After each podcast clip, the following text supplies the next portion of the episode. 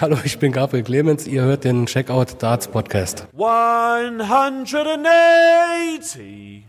Checkout der Darts Podcast mit Folge Nummer 87. Heute natürlich wieder mit einem Coronavirus-Update, aber auch mit einer ausführlichen Analyse zur deutschen Super League in München. Die Vorrundenwochenenden sind absolviert. Am Sonntag ist Finaltag. Die besten acht spielen um ein Ticket für die Weltmeisterschaft 2021. Wer ist Favorit? Wer kann überraschen? Wer sind unsere Favoriten, unsere ganz persönlichen Favoriten? Darüber sprechen wir gleich hier bei Checkout. Ich bin Kevin Schulte und zugeschaltet ist wie immer auch Christian Rüdiger. Grüß dich. Servus Kevin, Servus liebe Zuhörerinnen und Zuhörer. Corona-Update wieder, aber es wird auch heute wieder sportlich versprochen. Ja, in der Tat. Wir haben ja einiges zu besprechen nach diesen spannenden Vorrunden-Wochenenden dieser neu formierten Super League. Vorab sei euch, äh, liebe Hörerinnen und äh, liebe Hörer, noch gesagt, wir würden uns extrem über Support freuen in Form eines Abos bei Spotify, Apple Podcasts etc. Da geht das auch ganz leicht. Einfach nach Checkout suchen und dann auf Abo klicken. Bevor wir jetzt über die wichtigsten Darts-Geschichten der vergangenen zwei Wochen, über die Super League, über das Update zum World Matchplay sprechen, wollen wir noch Danke sagen sagen für das viele Feedback, was uns nach unserer letzten Folge erreicht hat. Es gab viele positive Stimmen, die sich bedankt haben für diese ja neue Art, kreative Art des Podcasts. Wir haben ja über die mediale Berichterstattung in dieser komplizierten Corona-Zeit gesprochen. Es gab aber auch kritische Stimmen, so ehrlich müssen wir sein, die sich etwas mehr sportlichen Content gewünscht haben, also konkret etwas mehr über die Super League. Ja, auch das nehmen wir uns zu Herzen natürlich, aber unser Plan war es eben, die Super League jetzt nach Ende der Gruppenphase und vor den Playoffs ausführlich zu besprechen. Insofern können wir euch heute definitiv genug äh, Super League Content liefern, wollen uns da heute dann auch auf die sportlichen Aspekte beschränken. Alles weitere wird die Zeit zeigen. Nur so viel. Uns haben aus Spielerkreisen auch kritische Stimmen zum Vorgehen der PDC Europe erreicht. Wir bleiben auf jeden Fall dran. Das ist sicherlich auch eine wichtige Komponente, die wir dann auch immer mal wieder bei Zeiten beleuchten werden hier im Podcast. Ja, auf jeden Fall, Kevin. Du sprichst das auch an, äh, dass uns viel Feedback erreicht hat und ich möchte mich da natürlich auch noch anschließen und auch noch ein paar Worte verlieren.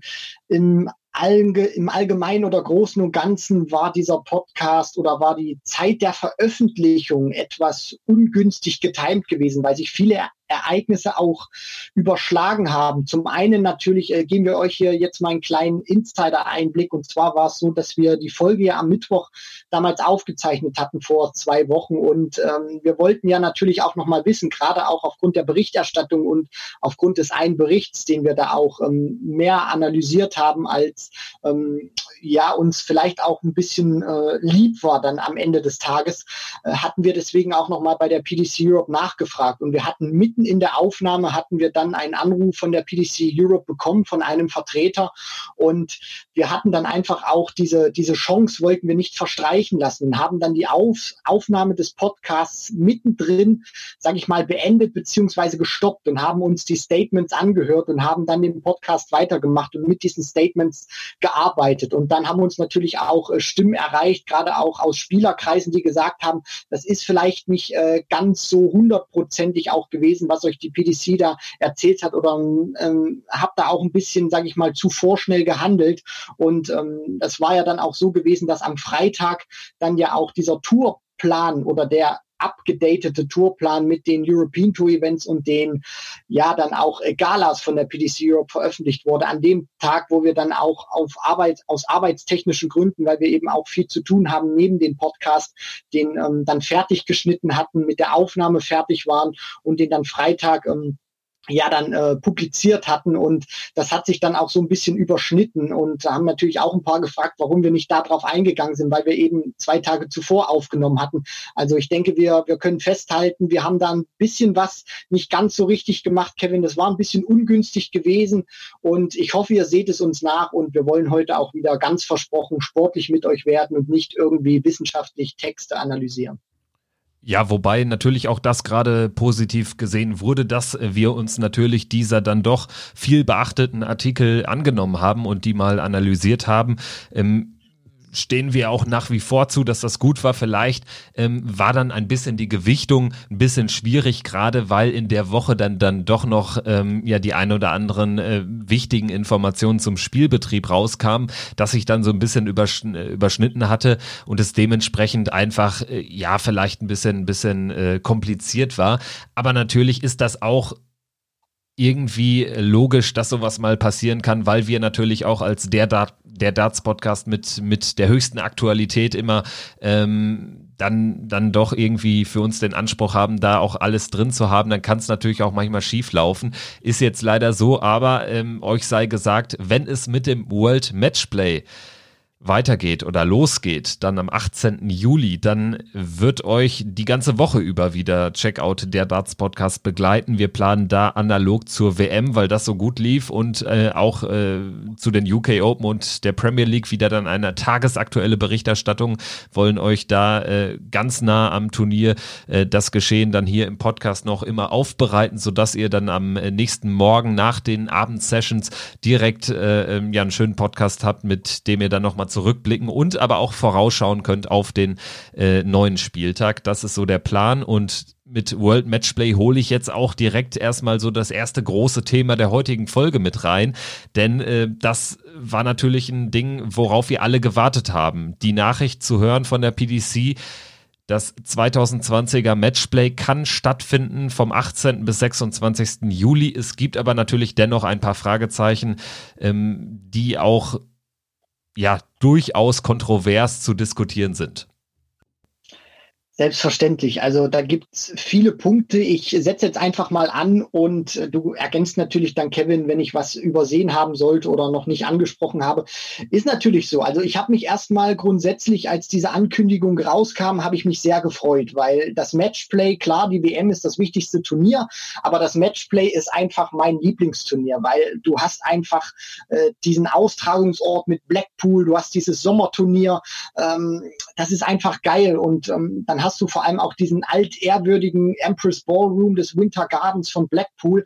Also ich habe mich sehr gefreut über die Ankündigung, dass es stattfindet.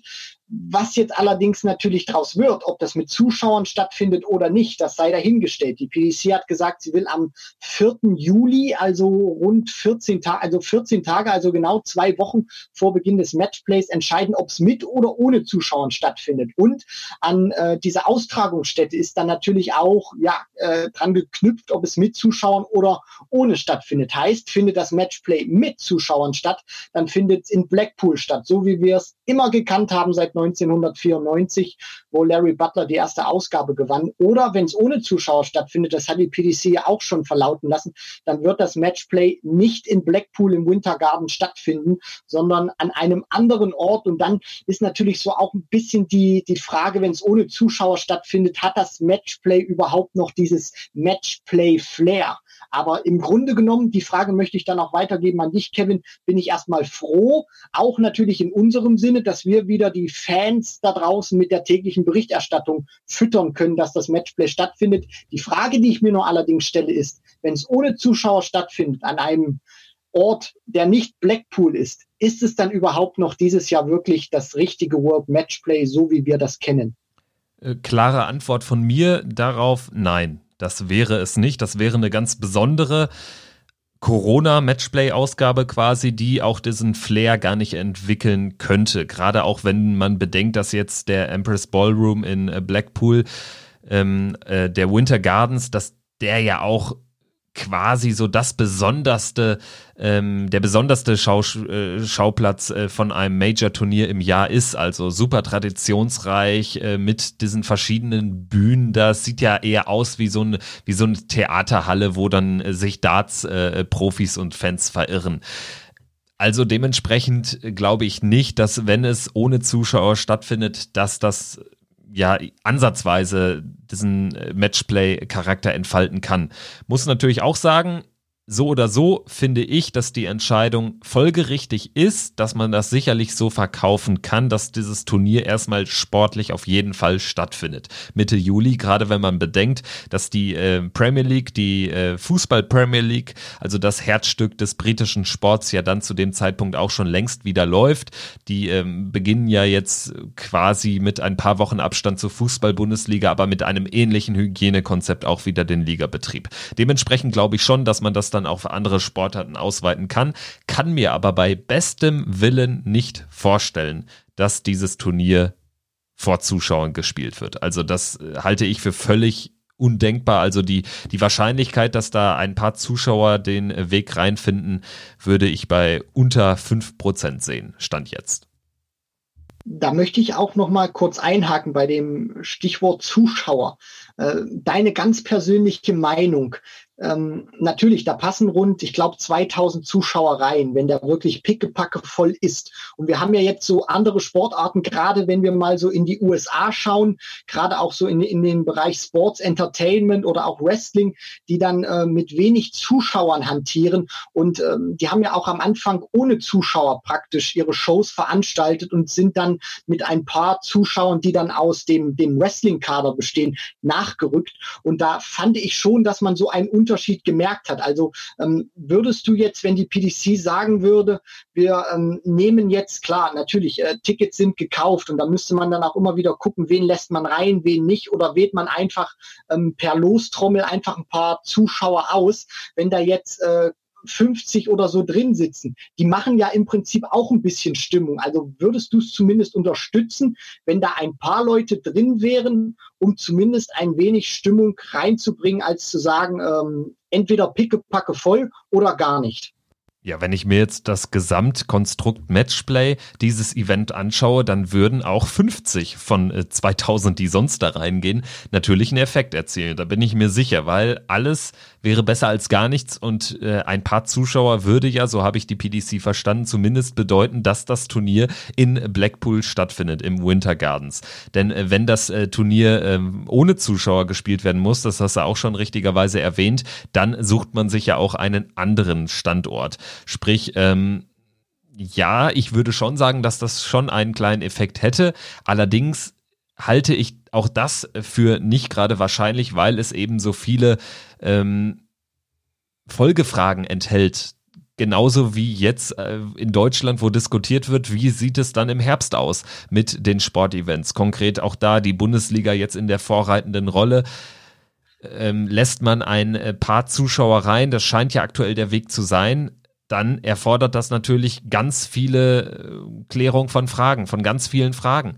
Ähm, wer, welche Ticketinhaber dürfen dieses Jahr rein? Dann wird man zunächst sicherlich fragen, hier, wer, äh, wem ist das Ganze nicht so ganz geheuer, der äh, nimmt dann die Tickets einfach für 2021. Ähm, wer das in Anführungsstrichen Risiko eingehen möchte, der ist dann äh, herzlich eingeladen, dieses Jahr in Blackpool dabei zu sein. Aber ich kann mir einfach auf der politischen Ebene nicht vorstellen, dass die PDC trotz irgendwelcher Lobbyarbeit und so, und es ist eben nicht mal der Fußballsport. Ich kann mir nicht vorstellen, dass beim Darts zunächst Zuschauer sind, bevor Zuschauer in Fußballstadien ihren Platz finden. Also das ist einfach so mein Hauptargument, was ganz klar gegen eine Ausrichtung vor Zuschauern spricht. Es ist halt auch eine ganz schwierige Frage, weil das Matchplay findet ja, wir haben ja heute, beziehungsweise nehmen ja auf am 10. Juni und das Matchplay ist noch so rund fünf, sechs Wochen noch praktisch hin. Also das ist ja jetzt auch nicht mehr die megamäßig äh, große Zeitspanne, die die PDC da hat. Und äh, bis auf diese Statements mit Zuschauern in Blackpool, ohne Zuschauer, wir suchen uns einen anderen Standort, haben wir ehrlich gesagt auch nicht viele Informationen, an denen wir uns lang hangeln können oder auch ein bisschen rumspinnen können. Also ich hätte mir da auch ein bisschen gewünscht, dass man sich zumindest ein bisschen konkreter zum Thema Zuschauer äußert oder auch sagt, hier, wir haben das und das Konzept, das legen wir bei der britischen Regierung vor. Wenn die das absegnen, dann äh, wird es mit Zuschauern stattfinden, zwar nicht mit der vollen Kapazität, aber wir stehen da, finde ich, auch irgendwie ein bisschen im luftleeren Raum und äh, reden vielleicht über Sachen, die dann gar nicht stattfinden. Aber ich finde es auch legitim, dass wir uns damit damit zumindest beschäftigen, weil das sind natürlich auch Sachen, die sind momentan nicht ausgeschlossen. Aber ich stelle mir dann natürlich schon die Frage, weil wir haben nicht mehr so viel Zeit bis zum Matchplay. Hat die PDC überhaupt einen Plan oder äh, ist das irgendwie so ein, so ein bisschen Hoffen, dass Corona sich in den nächsten zwei, drei Wochen, bis dann eben der 4. Juli ist, verdrückt, dass man dann eben sagen kann, wir lassen es mit Zuschauern stattfinden, was ich ehrlich gesagt nicht glaube. Aber mir fehlt da irgendwie auch ein bisschen der Plan, die Strukturen, die Wörter, wo ich mich äh, entlanghangeln kann. Ja, ganz genau. Und ich äh, kann mir schon vorstellen, auch wenn du sagst, du glaubst es nicht, ich kann mir schon vorstellen, dass äh, tatsächlich so ein bisschen das Prinzip Hoffnung reagier, regiert, weil natürlich, wenn man jetzt sagen würde, Anfang Juni, wo dieses Statement rauskam, das Matchplay findet definitiv statt, aber definitiv ohne Zuschauer an einem anderen Ort, dann wären natürlich Fakten geschaffen. So kann man immer noch auf ein Wunder hoffen. Man kann immer noch darauf hoffen, dass auf einmal jetzt irgendwie ähm, diese ganze Geschichte Corona und Events, Corona und Veranstaltungen, Corona und Sport, dass sich da irgendwelche keine Ahnung, irgendwelche virologischen Wunder ergeben, die besagen, dass das alles äh, ja in geschlossenen Räumen bei solchen Veranstaltungen äh, sich gar nicht so ausbreitet. Keine Ahnung. Also völlig abwegig, aber ähm, kann sein, dass man da dieses Prinzip Hoffnung im Hinterkopf hat. Und du sprichst es richtigerweise an, was mir auch an diesem Statement fehlt. So ein bisschen ist ähm, eine konkretere Aussage, was bedingt es denn? Also woran hängt es jetzt? Äh, spricht man jetzt mit der Politik darüber? Ähm, welcher Fall muss eintreten, damit Zuschauer reingelassen werden können. Also da hätte ich mir so ein bisschen mehr Fleisch, äh, sag ich mal, gewünscht. Also die, die ist mir ein bisschen, bisschen dünn geraten, die äh, Pressemitteilung äh, zu äh, dem Matchplay jetzt äh, vor einer Woche. Da hatte ich mir ein bisschen mehr erwartet, aber gut, also ich finde, es zeigt so ein bisschen auch diese Hilflosigkeit dann auch von einer Sportorganisation wie der PDC. Das ist auch unfassbar schwierig aktuell sowas zu entscheiden, aber ein bisschen mehr klare Worte hätte ich mir dann schon gewünscht. Natürlich, weil, ähm, um das vielleicht dann ja auch ein bisschen abzurunden, wenn du eben jetzt so ein Statement tätigst, wo du eben, das hast du gerade angesprochen, und da möchte ich noch mal ein bisschen ähm, das weiterführen, wenn du eben zu wenig Fleisch an den Knochen dranhängst und ähm, dann praktisch auch diesen den, den, den Fans das nur so kommunizierst, dann entsteht ja auch sozusagen ein Prinzip Hoffnung. Also wenn du jetzt kommunizierst, sagst, entweder findet mit oder ohne statt, dann suggerierst du natürlich auch dieses, dieses Prinzip von Hoffnung, dass sich vielleicht auch zu viele Zuschauer äh, übermäßig oder übertrieben Hoffnung machen, doch ihr Ticket für Blackpool einlösen zu können, ähm, die jetzt nicht so ganz ähm, die, die große Angst oder die Gefährlichkeit in, in Corona sehen. Und das äh, finde ich dann auch eben ein bisschen schwierig, weil du lässt die Leute oder du lässt den Leuten, finde ich, zu viel Spekulationsraum dann auch mit, mit diesen Statements, ohne da auch wirklich äh, sich klar zu positionieren, sondern du hast eben diese zwei Wege, aber dazwischen ist in der Kommunikation alles offen und ähm, da hätte ich mir zumindest ein bisschen, um das jetzt abzurunden, mehr Klarheit gewünscht. Ja, Stichwort mehr Klarheit. Letztes Thema, was das Matchplay betrifft. Klarheit gibt's ja auch noch nicht. Wie denn ja die Qualifikation für das Matchplay überhaupt aussieht. Nimmt man eine eingefrorene Order of Merit zum Zeitpunkt des letzten stattfinden, des, äh, stattfindenden Pro Tour Turniers oder sagt man, man nimmt den regulären Cutoff und die Leute, die jetzt in den vergangenen Monaten eben kein Geld mehr haben einspielen können, die äh, dann ja letztendlich sich nicht mehr ins Feld haben spielen können, die haben halt Pech gehabt. Also irgendeinen Tod muss man ja sterben. Also auf der einen Seite ähm, hat man eigentlich bei den Pro-Tour-Qualifikanten meiner Meinung nach kaum Spiel, weil was soll man da jetzt anders machen, wenn man das Turnier in seinem Modus erhalten lassen will? 16 Spieler aus der Order of Merit, 16 aus der Pro-Tour Order of Merit, dann hat man da nur die Wahl, dass man tatsächlich die 16 Qualifikanten, die da eben ähm, in der Pro-Tour Order of Merit äh, am besten abgeschnitten haben bis dato, auch wenn es deutlich weniger Qualifikationsturniere gab, äh, die nimmt man rein, darunter wäre dann auch Gabriel Clemens Ähm, spannender wird für mich die Frage, was macht man eben mit der Hauptorder of Merit, weil da ergeben sich schon ein paar Änderungen. Ich glaube, in dem regulären äh, Race to the Matchplay wäre zum Beispiel ein Christoph Ratajski unter den Top 16 und wäre damit ein gesetzter Spieler. Also das würde ja schon so ein bisschen die Setzung auseinanderwerfen oder durcheinander bringen. Ganz genau. Und das ist eben auch dieses Schwierige und äh, diesen Spagat, den die PDC jetzt auch bewältigen muss. Äh, das ist ja jetzt natürlich auch was, dafür kann die PDC nichts. Also frierst du zum Beispiel die Rangliste ein, beschweren sich viele. Andere sind, sind froh darüber, lässt du sie weiterlaufen. Dann hast du auch positive, negative Stimmen. Und so wird es auch mit dem Matchplay sein. Die äh, PDC wird irgendeine Regelung beziehungsweise ähm, ein Statement dazu, dazu finden und das dann auch publizieren und dann sagen, ähm, so machen wir das dieses Jahr mit den Kandidaten. Dann wird es welche geben, die wird es freuen, aber dann wird es auch wieder welche geben, die darüber überhaupt nicht ähm, amused sind. Und das, das ist dann eben auch so. Du wirst es da nicht allen recht machen. Die einen sagen Juhu, die anderen finden es Pui. Das wird in diesem Jahr leider unumgänglich sein. Ja, uns bleibt einfach nur noch abzuwarten. Das gleiche gilt auch. Äh ja, was, was die Proto betrifft. Ähm, die PDC Europe hat äh, Fakten geschaffen und hat gesagt, diese, diese Turniere finden statt, diese finden nicht statt, finde ich erfrischend, gut, klar kommuniziert das bringt schon mal weiter, weil also da hat man jetzt zumindest äh, nicht mehr die Illusion, dass man die ganze Euro-Tour durch, durchbringt. Also das finde ich ganz gut. Ähm, inwiefern die äh, Turniere, die da jetzt in dem Plan stehen, stattfinden können, ist ja auch noch fraglich. Allerdings so ein Turnier wie Ungarn zum Beispiel, da wird ja sogar schon wieder Fußball vor teilweise vor, vor Zuschauern gespielt. Also dementsprechend, ähm, da wird man sich schon in irgendeiner Art und Weise abgestimmt haben. Na klar, das äh, hat man ja auch auf dem Tourplan gesehen. Also man hat ja jetzt vier European Tour Events, die stattfinden und man hat da auch wirklich gezielt geguckt, äh, wo können wir spielen, wo ist vielleicht sogar die Hoffnung da, dass wir mit Publikum spielen. Und da hat man auch ganz spezifisch, gerade auch in Deutschland, auf Bundesländer geguckt. Jena ist dabei in Thüringen, da gibt's ja am 13. gibt's ja dann diese Kontaktbeschränkungen nicht mehr. Da wird ja dann nur noch auch auf Empfehlungen geachtet. Ähm, ich komme ja auch aus, aus Thüringen. Ich bin da auch mal gespannt, wie das äh, da funktionieren wird.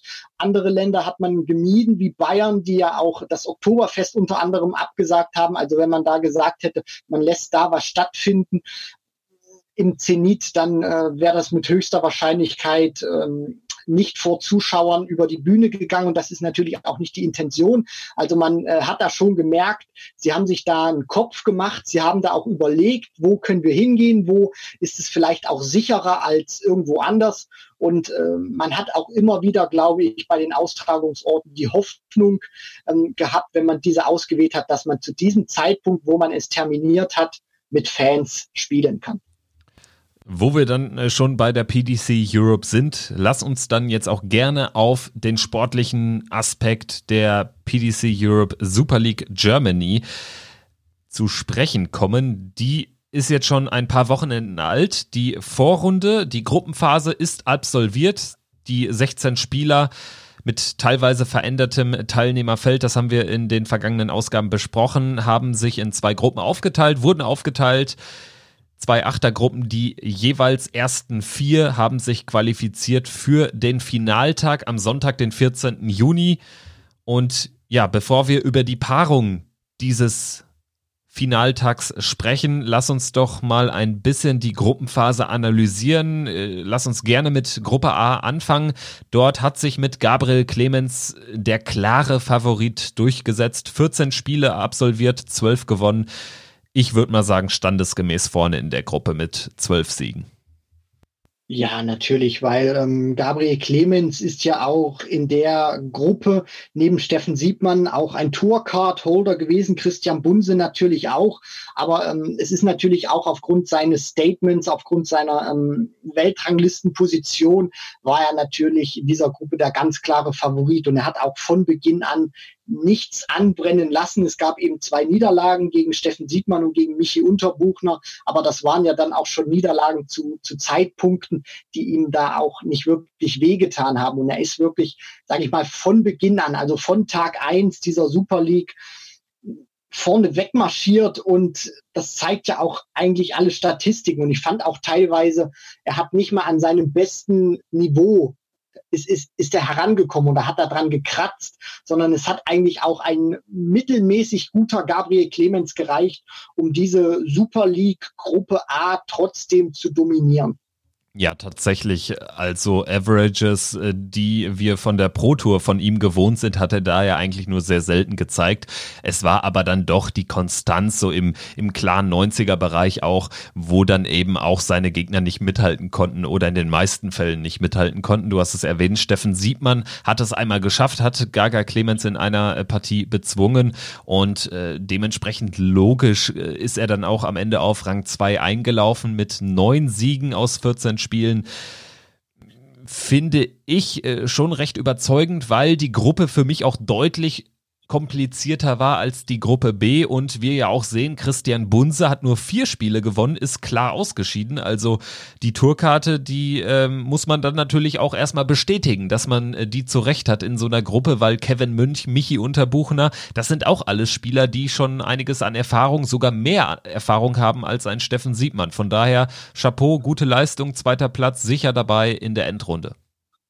Genau, und ähm, zumal wir ja auch nicht vergessen dürfen, Christian ist ja am, am 30.05., also das war ja dann der äh, zweite ähm, Tag oder das zweite Wochenende dann von Gruppe A, das war ja dann, müsste dann der, der dritte Tag gewesen sein, wo sie ja dann gespielt haben. Da hat er sich ja dann nochmal drei Siege geholt an diesem einem, an diesem Samstag zum Beispiel, weil er hatte ja wirklich auch einen katastrophalen Start in, in diese Superliga am allerersten Wochenende und ähm, hat sich davon eigentlich nie richtig erholen können. Und das ist eigentlich schade, weil der hat auf, auf der Pro Tour Michael van Gerven geschlagen und dann kommst du dahin als Tourcard-Holder, hast dir schon einen kleinen Namen gemacht auf der PDC-Tour und dann spielst du auch eine ne Gruppe, die du eigentlich als Christian Bunse, sage ich mal, dich mindestens qualifizieren musst. Und dass dann sowas dabei herauskommt, nur vier Siege, äh, minus 13 Lecks auch, also das ist nicht sonderlich äh, stark gewesen von ihm.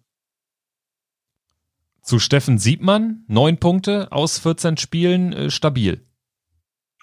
Ja, na, natürlich. Also ähm, Steffen hat sich die Tourcard geholt und ich fand, der hat auch relativ erf erfrischend gespielt und ich fand jetzt auch nicht, wenn ich seine Performances gesehen habe, dass ihn dieser, dieser Rhythmus, der ja da auch aufgrund des Hygienekonzeptes angelegt ist, dass der ihn irgendwie beeinflusst hat. Bei Christian Bunse hatte ich schon das Gefühl gehabt und bei, bei, bei, bei Steffen finde ich einfach, der, der spielt das auch ist, ist so mein Eindruck locker über, übers Oki, wenn ich, wenn ich das mal so sagen darf. Also ich hatte da nie so irgendwie den, den Eindruck, der ist zu verkrampft oder der ist zu, zu locker. Der hat einfach diesen coolen Mix gehabt aus Anspannung, Konzentration, aber auch Lockerheit. Und ich meine dann äh, neun Punkte hinter Gabriel Clemens. Das ist einfach eine, eine runde Leistung gewesen. Und ich meine, er hat ja Gaga auch geschlagen. Und ich bin dann auch mal gespannt, wie weit das in den Playoffs dann für ihn gehen wird. Ja, gespannt bin ich auch auf die Performances von Kevin Münch und Michael Unterbuchner in den Playoffs. Für die beiden war es ein Zitterspiel, kann man nicht anders sagen, in der dann doch wirklich starken Gruppe A, wenn man sich das jetzt nochmal auf der Zunge zergehen lässt. Clemens klar vorne, sieht man, äh, der auch durchaus selbstbewusst gespielt hat, äh, wie von dir jetzt auch äh, vorgetragen. Dahinter eben Münch und Unterbuchner auf den Rängen 3 und 4, nur wegen des besseren Leckverhältnisses vor Sascha Stein der ebenfalls acht Spiele gewonnen hat, also mehr Sieger als Niederlagen und trotzdem hat es nicht gereicht. Münch, Unterbuchner sind dann aber so vom Gesamtpaket dann doch die logischen Kandidaten gegenüber einem Sascha Stein, auch wenn wir ihnen nicht zu nahe treten wollen, aber ähm, das passt dann schon so, dass Münch und Unterbuchner sich knapp durchsetzen. Ja, also ich finde auch Sascha Stein, den haben wir ja immer noch in Erinnerung oder so als etwas größeren deutschen Namen, weil er damals bei der WM 2014 äh, Michael van Gerven in der zweiten Runde äh, gerade am Anfang ziemlich ins Schwitzen brachte, den ersten Satz damals gewonnen hat. Und ähm, aber ich finde auch irgendwie danach kam eigentlich nichts mehr so richtig vom Steuner und ähm, ja Michi Unterbuchner, der ja auch in diese Super League dieses Jahr quasi noch so im, im Hintertor reingegangen ist, für den ist das äh, auch ein Riesenerfolg, auch wenn der bei der BDO im Halbfinale stand. Das, das war eine ganz knappe Nummer. Fünf Lecks Unterschied haben die ja dann am Ende nur getrennt, Michi Unterbuchner und Sascha Stein. Kevin Münch bin ich auch ehrlich gesagt ähm, sehr ähm, gespannt, was er in den Playoffs zeigen wird, weil der hatte sich auch in den vergangenen Jahren auch hier und da immer wieder auf der European Tour ähm, ins Hauptfeld spielen können. Aber wenn er dann auf der Bühne gespielt hat, dann kam da nicht, nicht mehr so viel vom, vom Dragon. Also ich bin gespannt, was er ähm, auch in den Playoffs zeigen kann.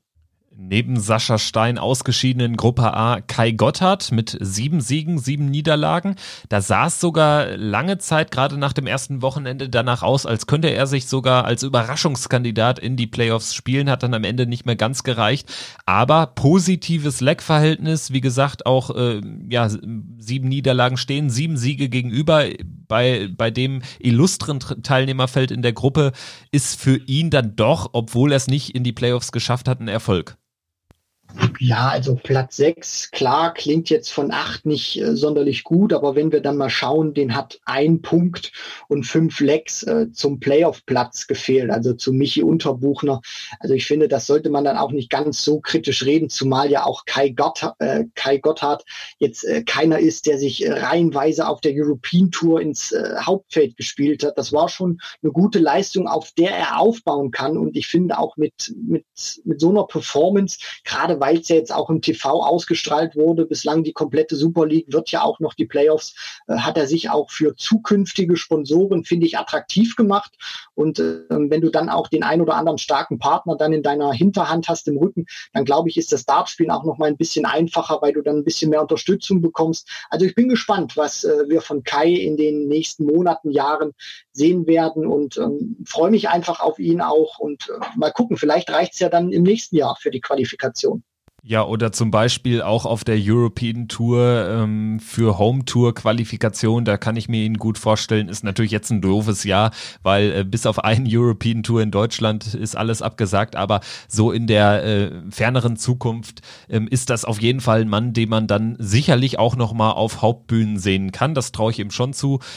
Äh, Christian Bunse, der hat schon die große Bühne bespielt, hat deutlich mehr Erfahrung als Leute wie Kai Gotthard äh, oder auch ein Steffen Siebmann, hat es aber eben nicht so konstant auf die, äh, ja, ans Board bekommen. Vier Siege nur, er hatte im Prinzip nur einen guten Tag mit diesen drei Siegen am Folge, äh, in Folge am, ich glaube, Samstag, den 30. Mai. Ähm, genau. Ist danach aber wieder abgefallen und dementsprechend enttäuschendes, enttäuschende zwei Wochenenden für Christian Bunse. Zumindest muss er da eigentlich ja äh, bei so acht Siegen stehen, um dann in Contention zu sein, was die Playoff-Quali betrifft. Das ist schon enttäuschend. Ein bisschen anders bewerten müssen wir sicherlich Jens Kniest, der als einziger Super League-Starter alle Partien verloren hat. Aber für ihn kam das Ganze wahrscheinlich auch ein, zwei, drei Jahre zu früh. Also für Jens äh, tat es mir auch persönlich äh, sehr leid. Also ich habe da wirklich mitgefühlt mit ihm, weil gerade auch viele andere Spieler, die in dieser Super League am Start sind, äh, auch sagen, der, der Jens Knies, der kann deutlich besser spielen. Und ähm, ich weiß ja auch nicht, ob das viele von euch in den Übertragungen bei The Zone zum Beispiel auch mitbekommen haben. Der Jens hat ja damals angefangen mit Dartspielen, weil ihn seine, ich glaube, Großmutter war es gewesen, äh, mit zum, zum Dartspielen genommen hat. Und als die dann verstorben ist, hat er ihr dann am Grab versprochen, dass er Dartprofi werden möchte. Und dann qualifiziert er sich für, für die Super League, spielt in diesem Jahr vor TV-Kameras und dann liefert er so eine, so eine Leistung ab, auch für sich persönlich. Also das ist brutal, was er da äh, an diesen vier Tagen, die er da gespielt hat, einstecken musste. Und ähm, wenn, wenn du auch die anderen Spieler gesehen hast, dann im Co-Kommentar, die immer wieder gesagt haben, also der Jens, der kann deutlich besser spielen, der hat komplett unter seinem Niveau performt, dann ist das eigentlich, äh, ja, also kann der einem nur leid tun, zeigt aber auch, du kannst so ein brutal guter Spieler sein. Für Jens war das eine neue Erfahrung und er konnte mit dieser Erfahrung einfach noch nicht umgehen. Und äh, dann sieht man einfach auch mal, was Druck und mangelnde Erfahrung und Aufregung mit einem machen. Du kannst brutal zusammenbrechen, auch wenn du sonst ein Superspieler bist ziemlich gut, vielleicht überraschend gut, Fragezeichen, ist ein Mann in der Gruppe B mit diesem Druck vor den Fernsehkameras, vor einem großen Publikum bei Sport 1 spielen zu können, umgegangen. Äh, Daniel Klose, der hat die Gruppe B für sich entschieden mit elf Siegen, drei Niederlagen.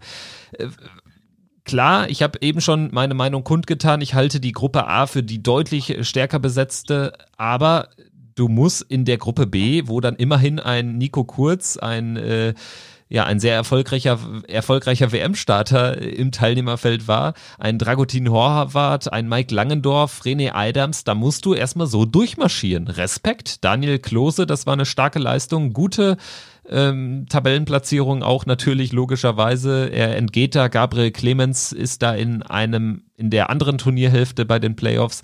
Dazu dann später mehr. Aber äh, wie hast du ihn jetzt so über die zwei Wochenenden gesehen? Elf Siege sprechen ja eigentlich eine deutliche Sprache. Richtig, du hast das angesprochen. Elf Siege für Daniel Klose und ich fand vor allem auch, dass seine Performances, also ich habe mich da auch irgendwie mal ein bisschen an James Wade erinnert gefühlt. Also das, ich fand nie, dass er jetzt äh, jeden Gegner in Grund und Boden gespielt hat, aber er hat einfach ein verdammt gutes Timing gehabt. Und das äh, zeigen ja auch unter anderem die Statistiken. Ich meine, elf Punkte, der hat äh, nur drei Partien verloren. Der hat aber auch, wenn wir mal den Zweitplatzierten mit reinnehmen, Nico Kurz, der hat einen Sieg weniger als äh, Daniel eingefahren, hat aber neun Lecks mehr oder äh, besser in der Hinsicht performt. Also der hat vier Lecks mehr gewonnen und fünf Lecks weniger ähm, abgegeben als Daniel Klose. Das zeigt natürlich auch, äh, dass Daniel gerade ein Spieler war, der in wichtigen Momenten gute äh, Darts geworfen hat und sich dann diesen Platz auch vielleicht ein bisschen überraschend gesichert hat, weil ich hatte ihn nicht in dieser Gruppe auf Platz eins ähm, auf dem Zettel. Da hätte ich eher so Nico gesehen oder dann auch René oder Dragutin, ähm, gerade auch weil René äh, immer wieder erzählt hat, er war in sehr guter Form in der im Vorfeld dieser Super League und ähm, dann ist Daniel Klose mit seinen elf Punkten, also finde ich richtig stark rausgekommen. Ja, zumal Nico Kurz dann doch der klare Favorit für mich war in dieser Gruppe. Du sprichst den René Adams an. Ja, er hat da große Töne gespuckt. Allerdings habe ich schon seit längerem, gerade wenn man ihn auch bei Dart Connect verfolgt, auch bei Host Nation Qualifiern oder so, und auch bei der letztjährigen Super League hatte ich immer irgendwie das Gefühl, er kommt da nicht mehr so an, an irgendwie die ganz großen Dinger ran. Bei ihm ist es tendenziell sogar so, dass äh, wenn dann irgendwie die Bühne groß ist und wenn der Gegner auch äh, tendenziell besser ist als er, dann spielt er dann doch immer seine besten Darts und dafür ist vielleicht die Super League in diesem Gruppenmodus äh, nicht ideal für einen René Adams. Das ist so meine Einschätzung. Also was ich zumindest bei René feststellen konnte, war, dass er unfassbar schwer in die Triple reinkam. Also er hatte wirklich teilweise Matches dabei, wo die Darts zwar straight auf die 20 gingen, aber überhaupt kaum oder sehr wenig äh, Triple-Segmente getroffen wurden. Und was ich auch so ein bisschen das Gefühl hatte, nicht nur bei René, sondern auch bei, bei Christian Bunse zum Beispiel, um da einen anderen Namen zu nennen, ich finde, René hat diese Distanz äh, ziemlich ausgelaugt. Also das waren immer wieder lange lange Tage und dann vor allem auch, wenn du dran warst mit deiner Gruppe, ein brutal langes Programm und langes Wochenende. Und ich glaube auch, er musste dem etwas Tribut zollen. Er hat für mich dann nicht konditionell so fit gewirkt. Und das habe ich auch dann gerade so in, in bestimmten Matches gesehen, wo er dann ähm, überhaupt nicht mehr das zeigen konnte, was man von ihm kennt oder kannte. Und ähm, bin ich ehrlich gesagt auch ein bisschen enttäuscht und hoffe trotzdem, dass er sich ähm, wieder rehabilitieren kann, dass er die richtigen Schlüsse draus zieht und äh, dass wir einen stärkeren René Adams wieder sehen werden in Zukunft. Für die Playoffs hat es eben nicht gereicht. Hinter Daniel Klose und Nico Kurz haben sich für das Finalwochenende qualifiziert Dragutin Horvath, trotz dass er, ich glaube, am dritten Tag der Gruppe B einen Nullertag hatte. Also vier Spiele, viermal verloren, aber ansonsten ähm, war er da äh, immer, immer gut in den Punkten, hat sich gerade nach dem ersten Wochenende dann sogar zwischenzeitlich an die Spitze spielen können und ist dann eben nicht mehr ganz rausgefallen. Dass er da aber dann irgendwie dann doch so einen inkonstanten Eindruck machte, äh, hat mich dann vielleicht doch ein bisschen gewundert. Ähm, sehe aber seine Qualifikation dann doch äh, als verdient an. Neun Punkte, das äh, hätte in der anderen Gruppe sogar zu Platz zwei gereicht. Steffen sieht man da mit neun Punkten Zweiter. In dieser Gruppe ist es Platz drei, beziehungsweise Manfred Bildal, der vierte im Bunde, der vierte Qualifikant mit neun Punkten sogar nur auf Rang vier. Also, ähm, ja, ich, ich würde sagen, das ist ein, einfach klar verdient für beide, dass sie dann auch durchkommen, Horvath und Bildal. Na klar, also ähm, Dragutin zum einen, der hat dann nochmal einen richtig starken Schlusstag gehabt, wo er wirklich äh, sehr stark performt hat, an, auch dann äh, mit der Anzahl der Siegen. Ich glaube, der hat dann gar nichts mehr verloren am letzten Tag. Und bei Manfred Bilder, äh, der hat dann auch gezeigt, dass er mit dem Druck umgehen kann. Ich meine, du spielst das letzte Match dieser Super League. Ich nenne es jetzt mal Vorrunde, Gruppenphase ähm, von allen beiden Gruppen insgesamt. Das ist dann auch das letzte Match des Abends. Also das war dann auch ein brutal langer Tag und dann äh, geht es eben drum, do or die, ähm, Fisch oder Chips. Und er gewinnt dann dieses Spiel gegen Mike Langendorf mit 6 zu 5 und qualifiziert sich dann noch als Vierter für die Playoffs. Und da sage ich ganz einfach auch, wenn du vorher vielleicht nicht ganz so deine besten Spiele absolviert hast, wenn du dann in diesem Moment äh, deinen direkten Kontrahenten bezwingen kannst und dir somit dein Ticket für die Playoff buchst, dann hast du es auch verdient. Punkt, fertig, aus Ende. Ja, Manny Bildal brauchte insgesamt, ich glaube, vier Lecks in dieser Partie gegen Mike Langendorf, war dann schönes Finale in einer Gruppenphase. Bei Mike Langendorf muss ich sagen, das zieht sich ja irgendwie durch seine ganze Karriere so in den entscheidenden Matches. Also wie oft stand er schon im Endspiel und hat es dann verloren. Dies war dann auch so ein kleines Finale zumindest, kam da aber auch nie ins Match, hat äh, die Partie verloren und dementsprechend, ja, wird's mal wieder nichts mit einer WM-Teilnahme für Mike Langendorf. Sieben Punkte waren nicht genug. Richtig, und ähm, ich schließe mich da einfach an. Also ähm, ich kenne es auch irgendwie sorry, aber ich kenne es da auch irgendwie nicht anders von, von Mike. Der spielt halt so herrlich, konstant, unkonstant und ist dann meistens in den ganz großen Momenten oder in den wichtigen Momenten in seiner Dartkarriere nicht da und hat da schon den einen oder anderen Erfolg verpasst und hier auch. Und ähm, ja, weil ich, ich finde, das ist dann auch immer wieder schade. Du hast das, hast die Möglichkeit, in die Playoffs einzuziehen und in den Playoffs, auch wenn es eine abgedroschene Phrase ist, ist dann alles möglich, weil da entscheidet dann wirklich, äh, wie du dich in den einzelnen Spielen präsentierst. Da ist dann die Konstanz nicht mehr so entscheidend. Und äh, da hat er wieder eine Möglichkeit verpasst. Ob er die wiederbekommt, man weiß es nicht. Neben Mike Langendorf ausgeschieden sind Thomas Köhnlein, fünf Siege, René Adams äh, bereits angesprochen, vier Siege und Carsten Koch, abgeschlagener Letzter mit einem Sieg, hat nur gegen René Adams gewonnen. Am ersten Spieltag war das, äh, wenn ich mich richtig erinnere. Er steht am Ende bei 45 gewonnenen Lecks, minus 36 in der Leckdifferenz. Das ist dann auch nochmal ein Unterschied zu dem letzten der Gruppe A, Jens Knies, der alle Partien verloren hat und äh, ja auch nur halb so viele Lecks hat gewinnen können. Also Carsten Koch war schon eher ein Contender für die anderen, aber kam auch nie in die Nähe, da irgendwie ernsthaft über Playoffs äh, sich Gedanken machen zu können. Über die Playoffs machen wir uns jetzt noch Gedanken. Ein paar analytische am besten. Lass uns doch mal auf das Tableau schauen. Wir haben zwei Turnierhälften. Die jeweiligen Sieger dieser Turnierhälften spielen dann um ein WM-Ticket.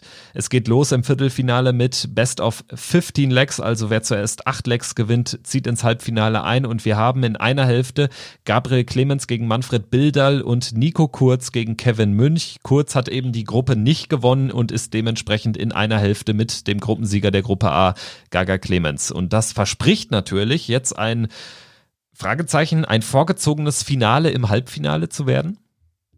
Das hast du schön formuliert und äh, würde ich auch doppelt äh, fett unterstreichen, weil ich kann einfach mir nicht vorstellen, dass dann auch über diese Distanz, die jetzt auch noch nicht so brutal lang ist, aber du brauchst immerhin acht Lecks, um diese Partie zu gewinnen, dass da Manny Bilder äh, Gabriel Clemens irgendwie gefährden könnte. Und Kevin Münch, äh, auch wenn er damals diese grandiose WM gespielt hat von vor zwei Jahren, glaube ich einfach auch nicht, dass er momentan die Form hat, um Nico Kurz schlagen zu können, weil ich auch so ein bisschen das Gefühl habe, wenn ich Nico so sehe, nachdem er diese tolle WM gespielt hat, der hat noch mal ein ganz anderes Selbstverständnis und Selbstvertrauen dazu gewonnen und den erschüttert nicht mehr so, so viel. Der ist da auch ganz cool oben, wenn er mal schlechte Aufnahmen spielt. Der lässt sich nicht verrückt machen. Bei Kevin habe ich immer so ein bisschen das Gefühl, äh, der hat einen zu hohen Druck dann auch auf sich selber, wenn da schlechte Aufnahmen kommen, wird für mich teilweise zu viel lamentiert, zu viel Kopf geschüttelt. Also da sehe ich auch Nico Kurz ganz klar vorne. Und wenn die beiden wirklich im Halbfinale dann aufeinandertreffen sollten, dann äh, würde ich ganz ehrlich sagen, feuerfrei, weil da können wir auch von beiden ein Average von über 100 erwarten. Und tatsächlich äh, erwarte ich auch mir recht viel von einem Nico Kurz in einem möglichen Halbfinale gegen Clemens, weil ich glaube, Kurz ist ein Spieler, der auch an der Herausforderung am Gegner wachsen kann. Das haben wir bei der WM ganz schön gesehen. Dementsprechend ähm, würde ich schon sagen, das kann ein vorgezogenes Endspiel sein. Wir schauen aber natürlich noch auf die untere Hälfte und da trifft der Gruppensieger der Staffel B, Daniel Klose, auf Michael Unterbuchner, der nur Vierter geworden ist in Gruppe A. Steffen Siebmann spielt gegen gegen Dragutin Horvath. Jetzt sage ich da mal ganz ehrlich, irgendwie spricht für allen etwas.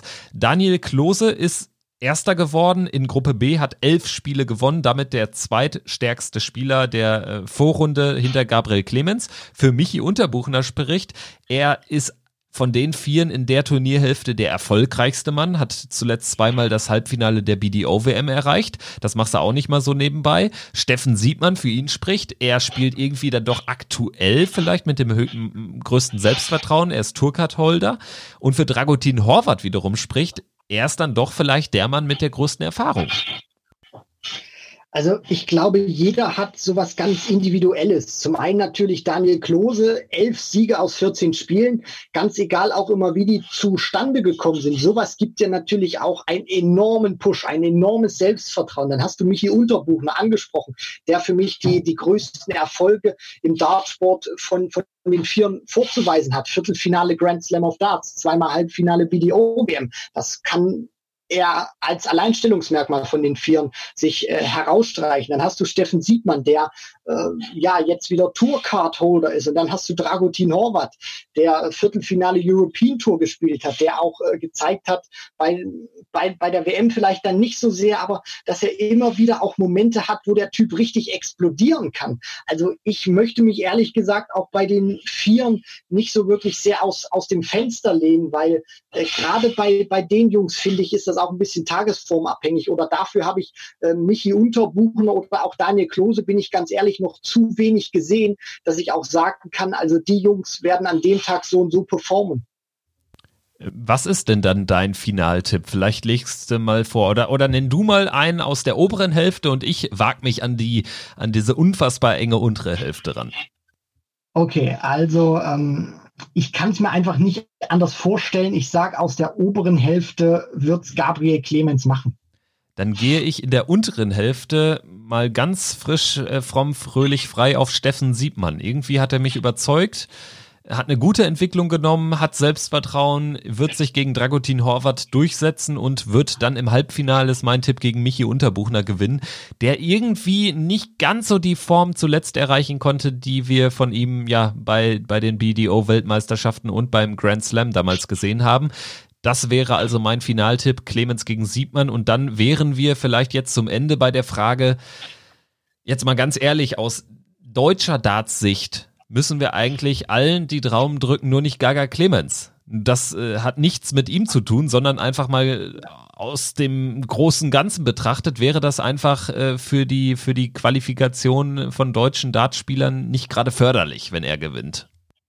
Genau, du sprichst es an, denn wenn sich Gabriel Clemens qualifizieren sollte, dann ist dieser Platz dann auch in der Hinsicht äh, für ihn reserviert und dann würde er ja dann auch praktisch als WM-Teilnehmer fahren. Also ich würde mir schon äh, sage ich mal, aus der Sicht wünschen, gerade weil natürlich auch immer solche deutschen Partien, die, die haben dann nochmal, finde ich, bei, bei einer WM vor allem nochmal ein ganz anderes Flair, wenn du eben weißt, heute spielt der, heute spielt der, heute hat äh, Nico Kurz sein, sein erstes Auftaktmatch und dann äh, finde ich, ist das auch ganz einfach nochmal ein zusätzliches Spannungselement, auf das man sich dann auch freut, wenn man weiß, da sind äh, wieder drei Deutsche mit dabei und die spielen an drei unterschiedlichen Tagen oder so. Also das äh, finde ich ist dann nochmal ein zusätzlicher äh, Kitzelmoment und deswegen ähm, glaube ich auch einfach, natürlich wird Gaga alles reinlegen, um das zu gewinnen, aber wenn er es nicht gewinnen sollte, äh, würde er sich meiner Meinung nach auch über irgendeine andere Rangliste, sei es nun die normale Order of Merit oder die äh, European Tour Proto Order of Merit, würde, würde er sich auch für die Weltmeisterschaft qualifizieren. Da gehe ich felsenfest davon aus. Ja, also im Prinzip ist äh, diese Super League für ihn nur so eine Art Fallschirm, weil ich glaube auch nicht, dass er da aus der Proto Order of Merit äh, rausfallen kann. Ganz interessant würde es ja werden, wenn Gaga Clemens die Super League jetzt gewinnt, sich aber im äh, Restjahr bis zur WM noch in die Top 32 spielt. Da ist er jetzt auch nicht so weit von entfernt. Und dann würde es natürlich schwierig, weil dann müsste die PDC äh, einen Präzedenzfall schaffen. Was macht man da? Also keine Ahnung. Hättest du eine Idee, hast du eine Tendenz, wie die äh, PDC dann agieren wird? Also ich finde ganz einfach, um das äh, kurz und knackig zu halten, sollte man dann mit der PDC Europe sich kurz schließen und man sollte es dann auch so machen, wie es im Jahr 2014 war. Da hat ja Max Hopp die Super League gewonnen gegen Sascha Stein, aber Max Hopp war dann über eine andere Rangliste, war dann, äh, konnte sich dann auf anderem Wege, besser gesagt, für die WM qualifizieren und Sascha Stein ist dann praktisch, obwohl er die Super League nicht gewonnen hat, ist ja dann nachgerückt und äh, hat dann auch gegen Michael van Gerven dann gespielt in der zweiten Runde. Also ich finde, wenn es dann wirklich zu diesem Fall kommen sollte, wenn dann dieses Szenario eintrifft, dann sollten sich PDC und PDC Europe zusammensetzen und äh, sollten, sage ich mal, diese Struktur wieder äh, schaffen, beziehungsweise wieder dieses Szenario dann eröffnen, wie es äh, dann zum Beispiel auch bei Sascha Stein der Fall gewesen war.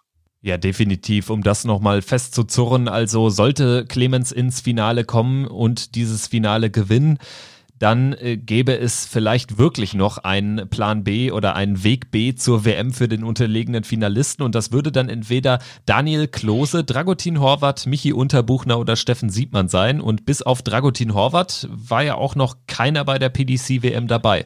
Also das äh, verspricht spannend zu werden jetzt in München. Am Sonntag die Playoffs, äh, Sonntagnachmittag geht's los, wird übertragen auf äh, The Zone, ist Sport 1, PDC TV.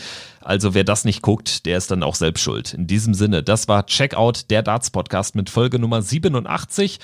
Ich bin Kevin Schulte und mein Podcastpartner Christian Rüdiger. Ja, dir gebühren dann heute die letzten Worte. Bis dahin. Genau, also äh, ich danke dir, Kevin, für die große Ehre. Ich hoffe, es hat euch äh, wieder Spaß gemacht. Wir haben auch in diesen zwei Wochen jetzt äh, mit, der, mit der letzten Folge, wo wir natürlich auch diese intensivst aufgearbeitet haben, äh, finde ich auch ganz ehrlich, haben wir wieder wieder größere Lust auch am Podcast gewonnen, das jetzt bitte nicht falsch verstehen, aber die Corona-Zeit ist eben hart für uns. Und wenn wir eben uns nicht mit unserem täglich Brot beschäftigen können, der aktuellen Berichterstattung, weil eben keine Turniere stattfinden, dann hat uns das eben auch gerade mit dem Arbeitsalltag, den wir dann normal noch zu absolvieren haben, äh, sehr zermürbt. Und seitdem diese Nachricht auch raus ist, das Matchplay findet wieder statt, haben wir äh, gefühlt einen Energieschub wieder bekommen und freuen uns einfach megamäßig drauf auf, uns bald wieder mit unserem absoluten Kernprodukt für euch jeden Tag dann zu melden, wenn das Matchplay wieder stattfindet. Und äh, ich hoffe, ihr habt genauso viel Bock und äh, habt die Energielampen bei euch wieder hochgefahren. Also wir sprühen vor äh, neuer Motivation. Die Heizbirnen des Darts Podcasts Business sagen Tschüss, bis dahin, macht's gut. Ciao.